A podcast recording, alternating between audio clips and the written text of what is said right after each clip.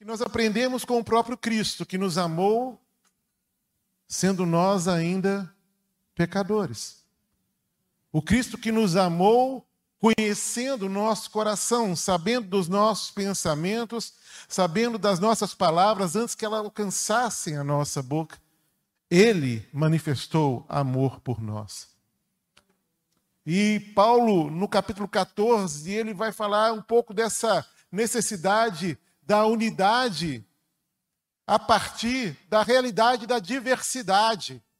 Ele vai falar da prática da liberdade cristã e de um amor fraternal diante da prática dessa liberdade.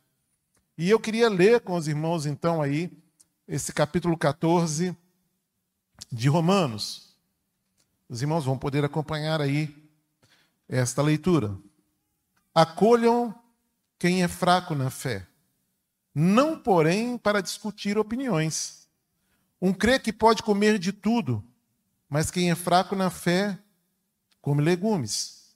Quem come de tudo não deve desprezar o que não come, e o que não come não deve julgar o que come de tudo, porque Deus o acolheu. Quem é você para julgar o servo alheio? Para o seu próprio dono é que ele está em pé ou cai, mas ficará em pé, porque o Senhor é poderoso para o manter em pé. Alguns pensam que certos dias são mais importantes do que os demais, outros pensam que todos os dias são iguais. Cada um tem a opinião bem definida em sua própria mente. Quem pensa que certos dias são mais importantes faz isso para o Senhor. Quem come de tudo faz isso para o Senhor, porque dá graças a Deus. E quem não come de tudo é para o Senhor, que não come e dá graças a Deus. Porque nenhum de nós vive para si mesmo, nem morre para si. Porque se vivemos, é para o Senhor que vivemos. Se morremos, é para o Senhor que morremos. Quer, pois, vivamos ou morramos, somos do Senhor. Amém, igreja? Foi precisamente para esse fim que Cristo morreu e tornou a viver, para ser Senhor tanto dos mortos como de vivos. Você, porém, por que julga o seu irmão? E você, por que despreza o seu irmão? Pois todos temos de comparecer diante do tribunal de Deus. Como está escrito: Por minha vida, diz o Senhor, diante de mim se dobrará todo joelho e toda língua dará louvores a Deus. Assim, pois, cada um de nós prestará contas de si mesmo diante de Deus. Portanto, deixemos de julgar uns aos outros. Pelo contrário, tome a decisão de não pôr tropeço ou escândalo diante do irmão. Eu sei e estou persuadido no Senhor Jesus de que nada é impuro em si mesmo, a não ser para aquele que pensa que alguma coisa é impura. Para esse é impura. Se o seu irmão ficar triste por causa do que você come, você já está você já não anda segundo o amor. Não faça perecer por causa daquilo que você come aquele quem, por quem Cristo morreu. Não seja, pois, difamado aquilo que você considera bom. Porque o reino de Deus não é comida e nem bebida, mas justiça, paz, alegria no Espírito Santo. Aquele que desde o momento, deste modo, serve a Cristo, é agradável a Deus e aprovado pelas pessoas. Assim, pois, sigamos as coisas que contribuem para a paz e também as que são para edificação mútua não destrua a obra de Deus por causa da comida. Todas as coisas, na verdade, são puras. Mas não é bom quando alguém come algo que causa escândalo. É bom não comer carne, nem beber vinho, nem fazer qualquer outra coisa que leve o seu irmão a tropeçar. A fé que você tem, guarde-a para você mesmo diante de Deus. Bem-aventurado é aquele que não se condena naquilo que aprova, mas aquele que tem dúvidas, é condenado se comer, pois o que ele faz não provém da fé, e tudo o que não provém da fé é pecado. Pai, em nome de Jesus, Pai, nós te agradecemos pela tua palavra que foi lida neste lugar e creio alcança o nosso coração. E nós pedimos, ó Deus, em nome de Jesus, Pai, que nós possamos é, beber e nos alimentar dessa palavra agora, que o teu Espírito fale de forma plena a tua igreja através da tua palavra. Oramos assim em nome de Jesus. Amém. Amém. E a gente começa a entender que essa carta de Paulo à igreja de Roma é também uma carta endereçada a nós, no tempo de hoje, para esse momento. Porque quando nós lemos aqui o verso 21, ele vai dizer o seguinte: é bom não comer carne, nem beber vinho, nem fazer qualquer outra coisa que leve o seu irmão a tropeçar. Na realidade, a carta que Paulo escreve à igreja de Roma trata de duas situações. Fala de comida de não se comer carne e fala daquilo que são os dias que são considerados mais importantes para aqueles que Paulo vai determinar aqui como fracos. E interessante que esse não é um problema para nós, mas nós temos tantas outras coisas que por vezes nós temos como prática e que nos coloca nesse lugar, não é? Onde o fraco e o forte se opõem. Na diversidade, é necessário haver unidade. E o que Paulo trata aqui não são de temas é, relevantes no exercício da fé, não são temas que ameaçam a liberdade cristã, que não ameaçam os princípios bíblicos, que não ameaçam a doutrina bíblica. O que Paulo fala aqui são de temas secundários, que são temas da própria nossa, nossa própria consciência, e não daquilo que determina o exercício da nossa fé. Né? Nós precisamos entender que há uma diferença aqui. Paulo não está trabalhando é, temas que são fundamentais, essenciais na existência da igreja, ele trata de, de assuntos aqui é, junto à igreja de Roma, que são assuntos, eu vou dizer, um pouco mais superficiais. E é interessante que Paulo ele tinha essa autoridade é, e viveu e desfrutou com autoridade essa liberdade cristã. Paulo era alguém maduro, espiritual, sabe, alguém já emancipado nas suas inibições, não é? mas sempre sem ferir nenhum princípio bíblico. Paulo viveu a sua liberdade é, de forma convincente, sem se opor a nenhum padrão, ou se opondo sempre a todo padrão que fosse antibíblico. Um apóstolo que se adaptava aos mais diversos ambientes, tendo sempre em mente um objetivo: apresentar a pessoa de Cristo Jesus de viver de tal forma, de se posicionar de tal forma que a própria vida, as próprias ações, os próprios, as próprias direções dadas apontavam para a salvação que só existe em Cristo Jesus. 1 Coríntios capítulo 9, verso 22, ele vai dizer: Fiz-me fraco para com os fracos, a fim de ganhar os fracos. Fiz-me tudo para com todos, a fim de, por todos os modos, salvar alguns.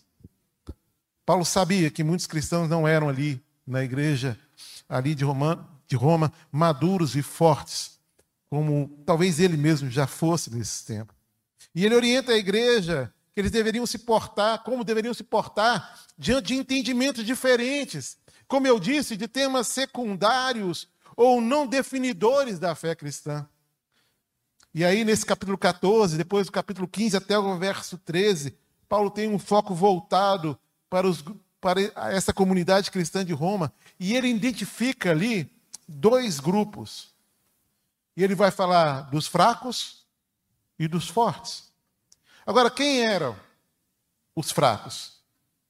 Quem seriam essas pessoas que Paulo coloca ou denomina como fracos? E John Stott ele propõe pelo menos quatro possibilidades aqui. E a primeira delas são os ex-idólatras que eram convertidos, pessoas convertidas do paganismo, não é? é? indivíduos que, mesmo sendo resgatados da idolatria, mesmo agora uma nova proposta de vida, por insegurança, por medo, por uma hesitação da consciência, sentiam-se impedidos de comer carne que, talvez antes de ser vendida ali no açougue de Roma, tivessem sido consagrado a outros deuses, a ídolos. Uma outra opção, uma outra possibilidade que John Stott levanta são os fracos sendo os ascetas. Eram pessoas que determinavam e tinham uma disciplina de um autocontrole do corpo, considerando que isso era algo imprescindível para chegar a Deus. Que cuidar do corpo era pré-requisito para realmente se chegar a Deus. E aí a gente tem também o grupo dos legalistas, que consideravam as, as abstenções como boas obras também necessárias à salvação.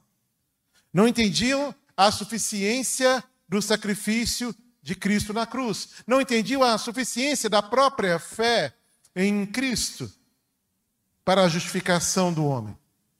E por último, ele vai falar dos cristãos judeus.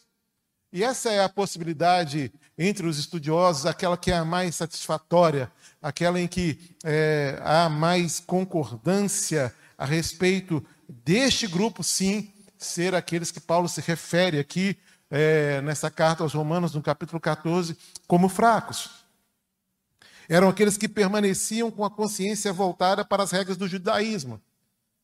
Se converteram ao cristianismo, mas ainda viviam debaixo da doutrina do judaísmo. Então, eles guardavam o sábado, eles guardavam os dias religiosos, as, as, as festas judaicas. Eles viviam debaixo ainda desse, de, dessa doutrina, deste ensinamento.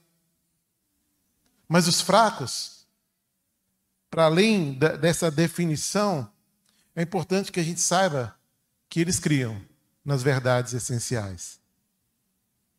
Entendiam, os fracos entendem que só há um Salvador que é Cristo Jesus. Os fracos entendem que nós precisamos hoje escolher a quem nós deveríamos servir ou devemos servir.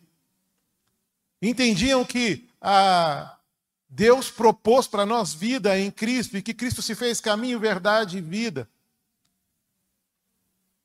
Eles eram convertidos, mas eram pessoas que tinham limitações na compreensão daquilo que era a liberdade cristã.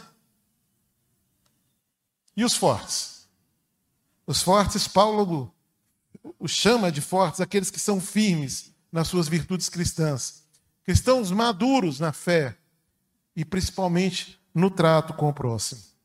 E eu quero falar com os irmãos hoje sobre esses princípios da liberdade que a gente precisa conhecer e a gente precisa vivenciar e a gente precisa experimentar dele no nosso dia a dia enquanto igreja hoje. Porque esses princípios são também para nós, a igreja deste tempo. E é importante que a gente entenda que talvez um dos primeiros princípios seria esse, né? que a, nós temos na nossa comunidade de fé pessoas com níveis de fé diferentes umas das outras. Há aqueles que vão ter uma fé abundante, outros vão ter uma pequena fé, e eu quero falar sobre isso. Mas olha o que diz o verso 1 e 2 de Romanos 14: Acolham quem é fraco na fé Porém, não porém para discutir opiniões, um crê que pode comer de tudo, mas quem é fraco na fé come legumes. Então, há sim diferença no nível de fé, mas a primeira direção é acolham o que é fraco na fé.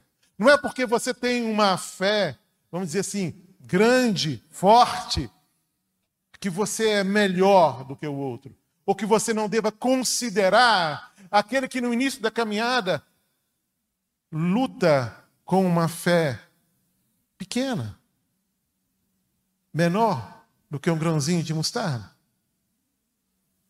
A Bíblia fala dos que têm uma pequena fé. E aí, quando a gente vai para aquele episódio de Pedro, né? Os discípulos no barco, Pedro também, Jesus vem andando sobre as águas, e nós já conhecemos a história, e, e no meio do, da, da, dessa narrativa, Pedro, se és tu, Jesus, eu quero ir até onde você está. E Jesus chama Pedro, e Pedro começa então a andar sobre as águas, e a narrativa continua. E Pedro olha para as circunstâncias, Pedro olha para a luta ali, daquele mar revolto, daquela coisa toda. E ele começa a afundar e grita por socorro. E Jesus imediatamente, essa é a narrativa, né? Imediatamente estende a sua mão e levanta. Mas Jesus repreende Pedro, e ele vai dizer lá no verso 31 de Mateus 14: Homem de pequena fé, por que você duvidou. Assim, pessoas com uma fé pequena. Mas fala também de alguém que tem uma grande fé. Lembra da mulher cananeia que tinha sua filha endemoniada? O próprio Cristo afirma que ela tinha uma grande fé. Olha o que está escrito em Mateus 15, verso 28. Diz assim: Então Jesus exclamou: Mulher, que grande fé você tem. Seja feito como você quer. E desde aquele momento, a filha dela ficou curada. Mas a Bíblia ainda fala de uma fé inabalável, inigualável, na verdade. Uma fé para além de grande, que não se comparava a nenhuma outra é, nível de fé aqui. E quando Jesus foi abordado pelo centurião, que pede para ele ajuda pelo seu servo, que era paralítico e estava em sofrimento, olha as palavras de Jesus para aquele homem. Mateus verso, capítulo 8, verso 10 vai dizer o seguinte: Digo-lhes a verdade, não encontrei em Israel ninguém com tamanha fé. E é assim na nossa comunidade. É assim na realidade da igreja do Senhor espalhada sobre a face da terra. Temos sim níveis de fé diferentes. E pessoas se encaixam nesses grupos. A unidade, queridos, da igreja em Roma, ela estava ameaçada porque os cristãos maduros conflitavam com aqueles que eram fracos na fé, com aqueles cristãos imaturos. Enquanto o grupo entendia bem a amplitude da liberdade cristã pela fé em Cristo, o outro estava com a consciência perturbada e não sabia exatamente o que fazer ou o que não fazer. E sabendo que os cristãos maduros talvez fossem entender mais prontamente, não é?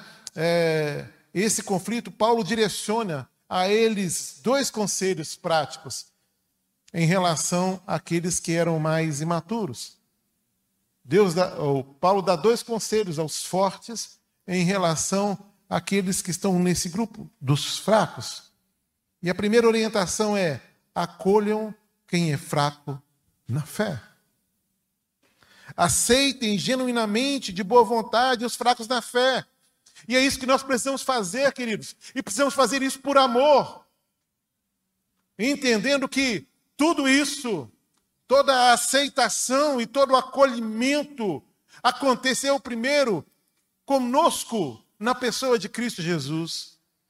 Ele nos aceitou, ele nos acolheu na nossa debilidade, na nossa fragilidade, na nossa inconstância, na nossa fé, talvez pequena. Ele nos acolheu. E Paulo então desafia aos fortes: olha, acolham quem é fraco na fé. Caminhe junto com quem é fraco na fé.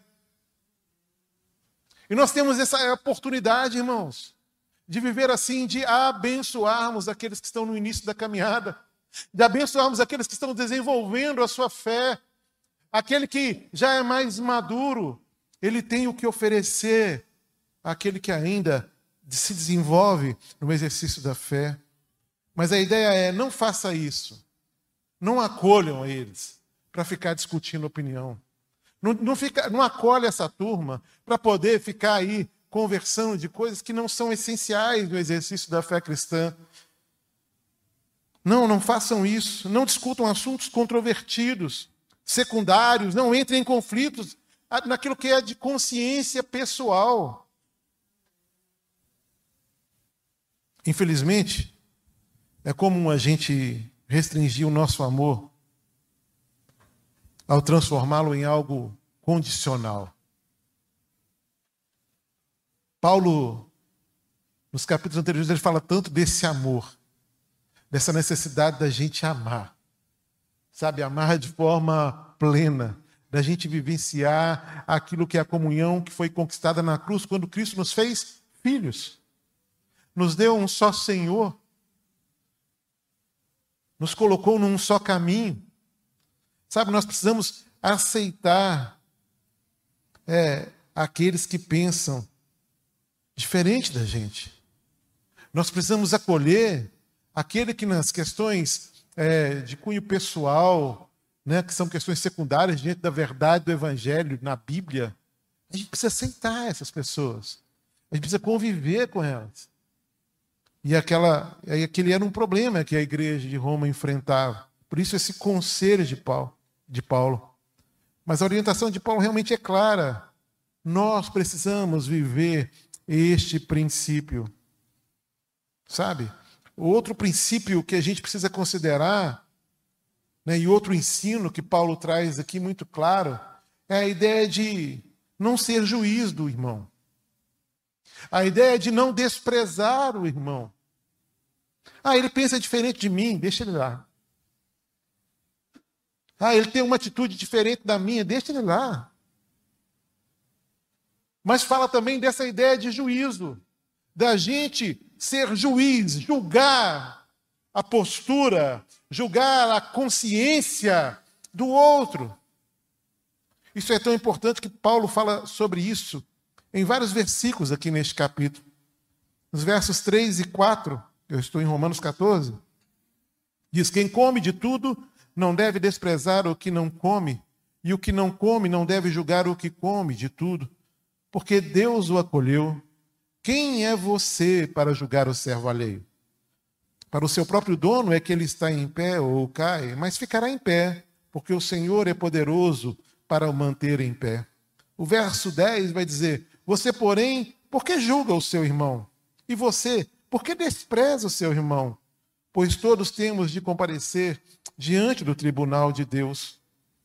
Queridos, o texto parece ecoar as palavras de Jesus lá em Mateus, no capítulo 7, no verso 1, né? Quando ele vai dizer: Não julgueis para que não sejais julgados.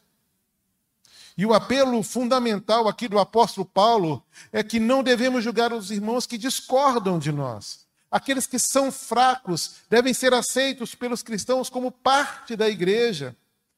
E mais uma vez eu vou dizer: nós não estamos falando aqui de questões que são essenciais a uma vida cristã ilibada. Nós estamos aqui falando de, de princípios, ou de discutir questões, ou concordar com aquilo que é contrário à palavra do Senhor. Mas questões que são secundárias e de, de da própria consciência, do próprio entendimento daquilo que é a própria palavra de Deus. Ao explicar esse esse apelo, Paulo mostra que a razão dessa aceitação mútua é que Deus nos aceitou. Ele nos acolheu, ele acolheu os dois grupos. Deus fez isso. Não é? Os versos 2 e 3 vão dizer: um crê que pode comer de tudo, mas quem é fraco na fé come legumes. Quem come de tudo não deve desprezar o que come, e o que não come não deve julgar o que come, que come de tudo, porque Deus o acolheu. Essa é a razão. A questão não está entre crer e não crer, mas entre ter maturidade na fé e entender isso. John MacArthur, ele vai falar sobre esse pensamento e ele diz assim: o cristão forte como que lhe agrada e agradece ao Senhor. O irmão fraco come de acordo com a sua dieta cerimonial e agradece ao Senhor por ele ter feito um sacrifício em seu favor. Em ambos os casos, os cristão, o cristão agradece ao Senhor e assim a motivação é a mesma para o Senhor. Seja fraco ou forte, a motivação por trás das decisões de um cristão sobre assuntos referentes à consciência deve ser agradar ao Senhor. Mas uma outra coisa que nós precisamos ficar atentos, e Paulo fala sobre isso, é que as pessoas têm opiniões diferentes. Os versos 5 e 6 vão dizer assim: alguns pensam que certos dias são mais importantes do que os demais, mas outros pensam que todos os dias são iguais. Cada um tem a, a opinião bem definida em sua própria mente. Quem pensa que certos dias são mais importantes, faça isso para o Senhor. E quem come de tudo faz isso para o Senhor, porque dá graças a Deus. E quem não come de tudo é para o Senhor, que não come e dá graças a Deus. Se antes o apóstolo Paulo usou o alimento para exemplificar a liberdade cristã, e era uma questão presente, uma realidade presente ali na igreja em Roma, ele usa uma outra realidade também enfrentada pela igreja para falar é, daquilo que é a liberdade cristã. Né, como nós lemos aqui no verso 5, alguns pensam que certos dias são mais importantes do que os demais, e outros pensam que os dias são iguais. Havia ali uma diferença. O cristão judeu, não é, que aqui é, de acordo com John Stott e outros estudiosos, é, ele está dentro desse grupo dos fracos, né, ou ele determina esse grupo dos fracos ali na igreja de Roma. É, ele se preocupava ainda em guardar o sábado. Eles se preocupavam ainda é, nos dias especiais associados à lei e aos costumes judaicos. Eles ainda viviam mesmo debaixo é, da influência desse costume judaico, dessa doutrina judaica, se é que posso dizer dessa forma.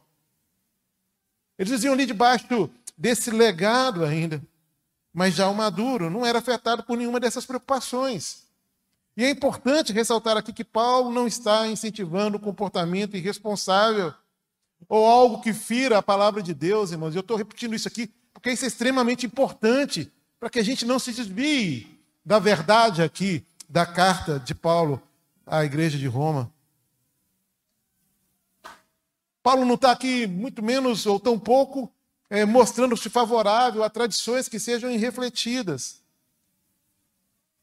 Mas olha, partindo do pressuposto que cada um deles, o fraco e o forte, tenham refletido na questão e chegado a uma firme conclusão que ele os faz ver que a sua parte deve ser realmente integrante daquilo que é uma vida discipular, de um discipulado cristão.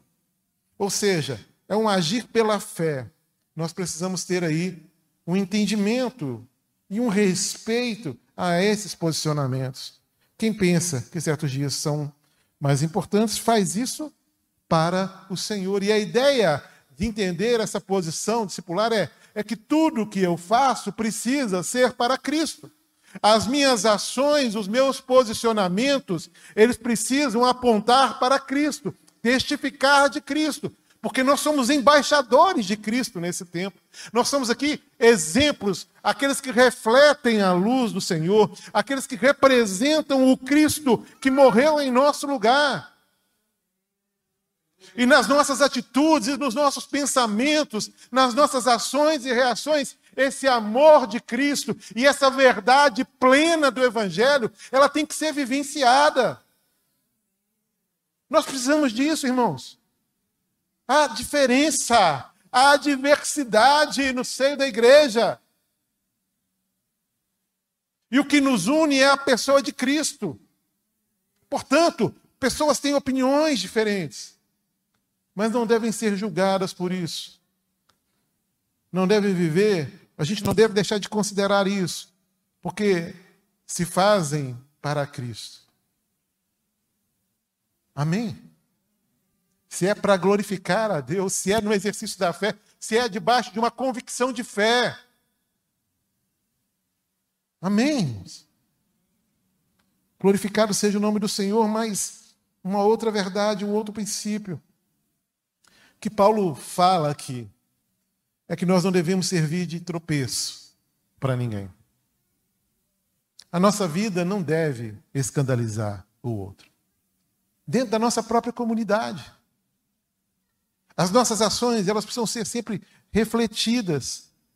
O verso 13 vai dizer: portanto, deixemos de julgar uns aos outros, pelo contrário, tomem a decisão de não pôr tropeço ou escândalo diante do irmão. E a expressão é: Tomem a decisão. Escolham isso. Escolham não ser tropeço na vida do outro. Aquilo que para você é correto, se para você é correto comer carne, não vai chamar o irmão que não come carne para almoçar na sua casa e oferecer para ele um churrasco, irmão. Não seja pedra de tropeço. Os versos, o verso 15 vai dizer: Se o seu irmão ficar triste por causa do que você come, você já não anda segundo o amor. Não faça perecer por causa daquilo que você come aquele quem por Cristo morreu.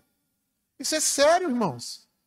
E nós somos chamados a ter cuidado com as nossas ações, cuidado com aquilo que a gente, a forma como a gente reage, ou talvez algumas imposições que você entendendo a liberdade cristã que Deus mesmo deu a você, você a impõe desrespeitando aquele que ainda não tem essa compreensão.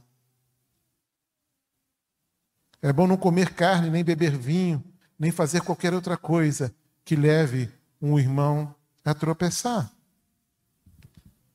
E nesses versos, queridos, Paulo ensina que a liberdade cristã, ela não pode ser usada para prejudicar o irmão.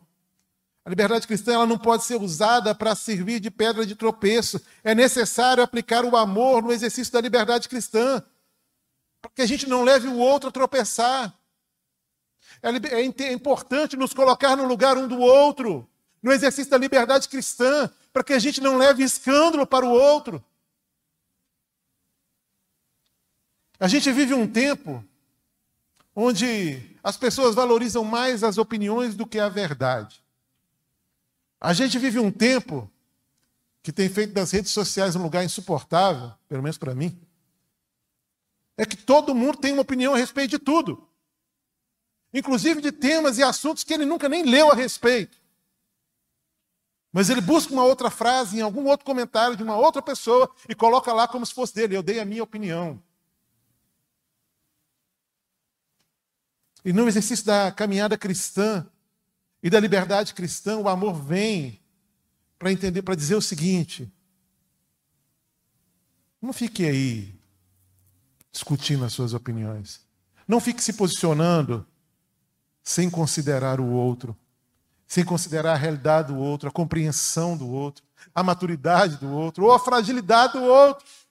É necessário que a gente entenda isso e viva isso, é necessário aplicar o amor. Porque nenhuma das nossas ações pessoais deve valer mais do que o bem-estar da igreja. Nenhuma das ações pessoais que tenhamos pode ou deveria valer mais que o bem-estar da nossa comunidade de fé, no exercício daquilo que é a unidade em meio a essa diversidade. Dessa forma, nós devemos procurar o que realmente contribui para a edificação dos nossos irmãos. Nós vamos trazer para a nossa caminhada aquilo que edifica o próximo, ao invés de permanecer obstinado naquilo que são os nossos direitos. Paulo fala isso na sua carta a Roma, à igreja de Roma. Mas um outro princípio importante é a necessidade da gente entender aquilo que é o reino de Deus. E olha que narrativa linda, aí dos versos 17 ao verso 20. Porque o reino de Deus não é comida nem bebida, mas justiça, paz e alegria no Espírito Santo. Aquele que deste modo serve a Cristo é agradável a Deus, é aprovado pelas pessoas.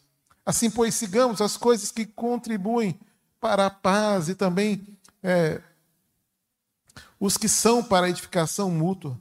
Não destrua a obra de Deus por causa da comida.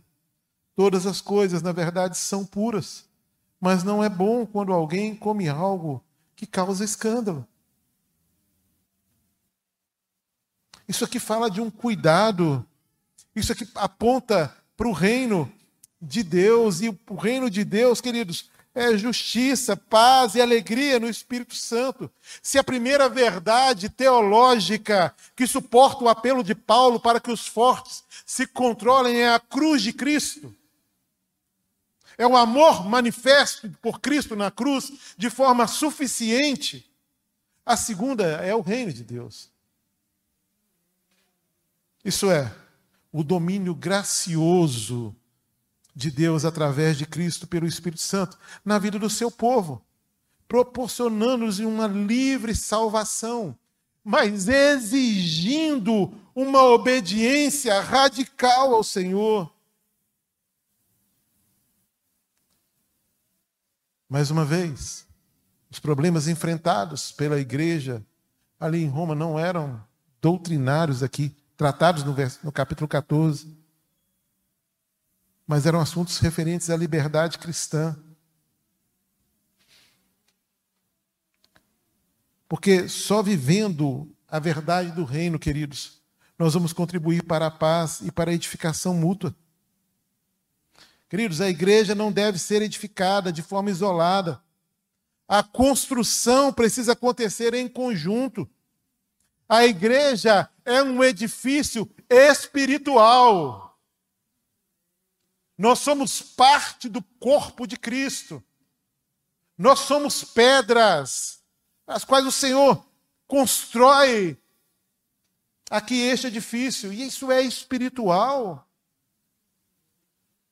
Isso é espiritual nós precisamos viver essa verdade do reino de paz, de justiça, de alegria. E para se viver isso, queridos, é importante que a gente não julgue, é importante que a gente não despreze, é importante que a gente acolha o débil, o fraco na fé. É importante que a gente busque caminhar nas nossas ações sempre apontando para Cristo tendo cuidado de não nos tornar escândalo para a vida do outro. E nos preocupando com aquilo que realmente importa, que é a salvação. Aquilo que realmente muda a nossa condição. O reino de Deus, queridos, exige unidade. E para ter unidade em meio à diversidade de opiniões, é necessário acolhimento, aceitação. Só deixar claro: porta da igreja, ela está aberta para todos. Para todos. Mas ela não está aberta para tudo. Tá bom, gente? Ela não está aberta para tudo, ela está aberta para todos. Porque aquilo que é essencial na verdade bíblica, aquilo que transforma, não há negociação. Princípios bíblicos são para ser vivenciados todos os dias. É para todos, a porta é para todos. Ela aceita todos, a igreja aceita todos, mas ela não aceita tudo. Porque também assim é Cristo Jesus. Ele nos recebe como estamos. E a partir daí, ele tira de nós esse tudo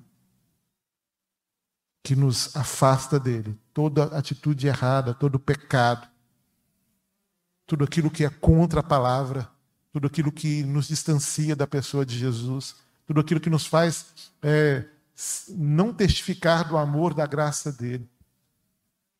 É importante que a gente viva isso. E eu quero terminar lendo os dois últimos versos do capítulo 14, que diz assim: A fé que você tem, guarde-a para você mesmo diante de Deus. Bem-aventurado é aquele que não se condena naquilo que aprova.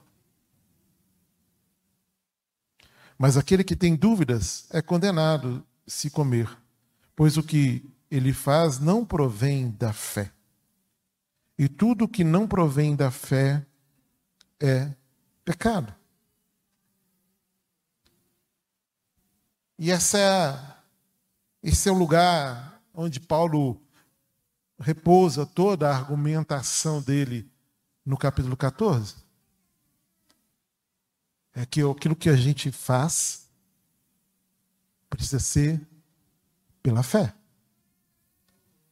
O fraco deve ser aceito quando a atitude dele, quando ele não come carne, porque ele entende que comendo carne ele vai desagradar a Deus e ele quer agradar a Deus. Fé. O apóstolo Paulo conclui o capítulo 14 fazendo distinção entre crer e agir, entre falar uma coisa e fazer outra. E Hernandes Dias Lopes, né, o pastor Hernandes Dias Lopes, ele, ele cita uma outra pessoa e ele diz o seguinte: nenhum cristão pode tomar emprestado as convicções de outro, para ter uma vida cristã honesta. Fé, irmãos, é pessoal. Conhecimento da palavra é pessoal. Busca é pessoal. Desenvolvimento de intimidade com Deus é pessoal. Vivência da liberdade cristã é pessoal. O crente que não tem certeza de que está fazendo a coisa certa, mas o faz, ele se condena no seu ato. Isso porque sua ação não está em harmonia com a sua convicção interior, ou seja, com a sua fé. Com a sua fé em Cristo. Porque Cristo é o parâmetro, a palavra continua sendo o parâmetro, irmãos. Então, meus queridos, tudo que nós fazemos sem a convicção de estar em acordo com a palavra, de acordo com a Bíblia, é pecado. E o desafio que Deus traz para nós essa manhã. É um desafio de vivermos, sim, a liberdade cristã, mas em amor. É o desafio de termos unidade, mesmo sendo nós pessoas tão diferentes, com opiniões tão diferentes, mas pessoas que estão unidas no exercício da fé de que Cristo morreu por nós, nos adotou. Pessoas que estão vivendo debaixo de um mesmo critério, debaixo de uma mesma orientação, que é a palavra de Deus revelada a nós. Pessoas que têm a sua convicção firmadas na verdade da doutrina bíblica, apesar de pensarmos diferentes. Mas em tudo, irmãos, que não sejamos uma igreja que não acolhe o fraco. Que não sejamos uma igreja que despreze o fraco. Que não sejamos nós juízes sobre a vida dos nossos irmãos. E que a gente possa viver a verdade do reino, que é de justiça que é de paz e que é de alegria. Somos diferentes, sim, em muitos aspectos, mas selados pelo mesmo Espírito que nos fez um. Que a gente viva essa realidade, que a gente seja uma igreja tratada por Deus o tempo todo e que o nosso coração sempre tenha essa disposição de obedecer ao Senhor. Amém, queridos? Nós vamos orar. Nós vamos orar e eu queria que você colocasse o seu coração diante do Senhor agora. Colocasse a sua mente diante do Senhor. Que você permitisse que essa palavra é, meio que escaneasse aí a sua mente, o seu coração. Porque talvez você vai se perceber aí como alguém que não tolera o que pensa diferente de você. Talvez você vá se perceber aí a sua indisposição com aqueles que são fracos. Talvez você vá se perceber como aquele que tem julgado o seu irmão, você aponta o tempo todo. O tempo todo você vê o erro. Talvez você vai se perceber como alguém que ao defender a sua liberdade cristã de forma errada, você tem sido escândalo, tropeço na vida do seu irmão. E eu queria que você orasse agora e pedisse ao Espírito Santo que te ajudasse a olhar para isso, que Deus jogasse luz aí no seu coração, como tem jogado no meu. E se você se percebe nessa condição, irmão, de alguém que precisa mudar o posicionamento, a postura, de alguém que quer realmente viver conforme a orientação bíblica que Paulo nos traz aqui, em especial hoje no capítulo 14 de Romanos, eu quero orar com você e eu vou te pedir para se colocar de pé. Porque é assim no reino. Né? Nós nos posicionamos diante do nosso Deus Nós reconhecemos as nossas limitações, as nossas fraquezas, os nossos erros, os nossos pecados e dizemos: Deus, perdoa. Mas eu quero viver aquilo que o Senhor tem para mim. Eu quero ser essa igreja que o Senhor quer que eu seja. Eu quero viver a verdade do reino. Se você é essa pessoa, querido, se coloque de pé. Nós já temos alguns irmãos de pé. Mas se Deus também falou o seu coração, se coloque de pé nessa hora e nós vamos orar ao Senhor.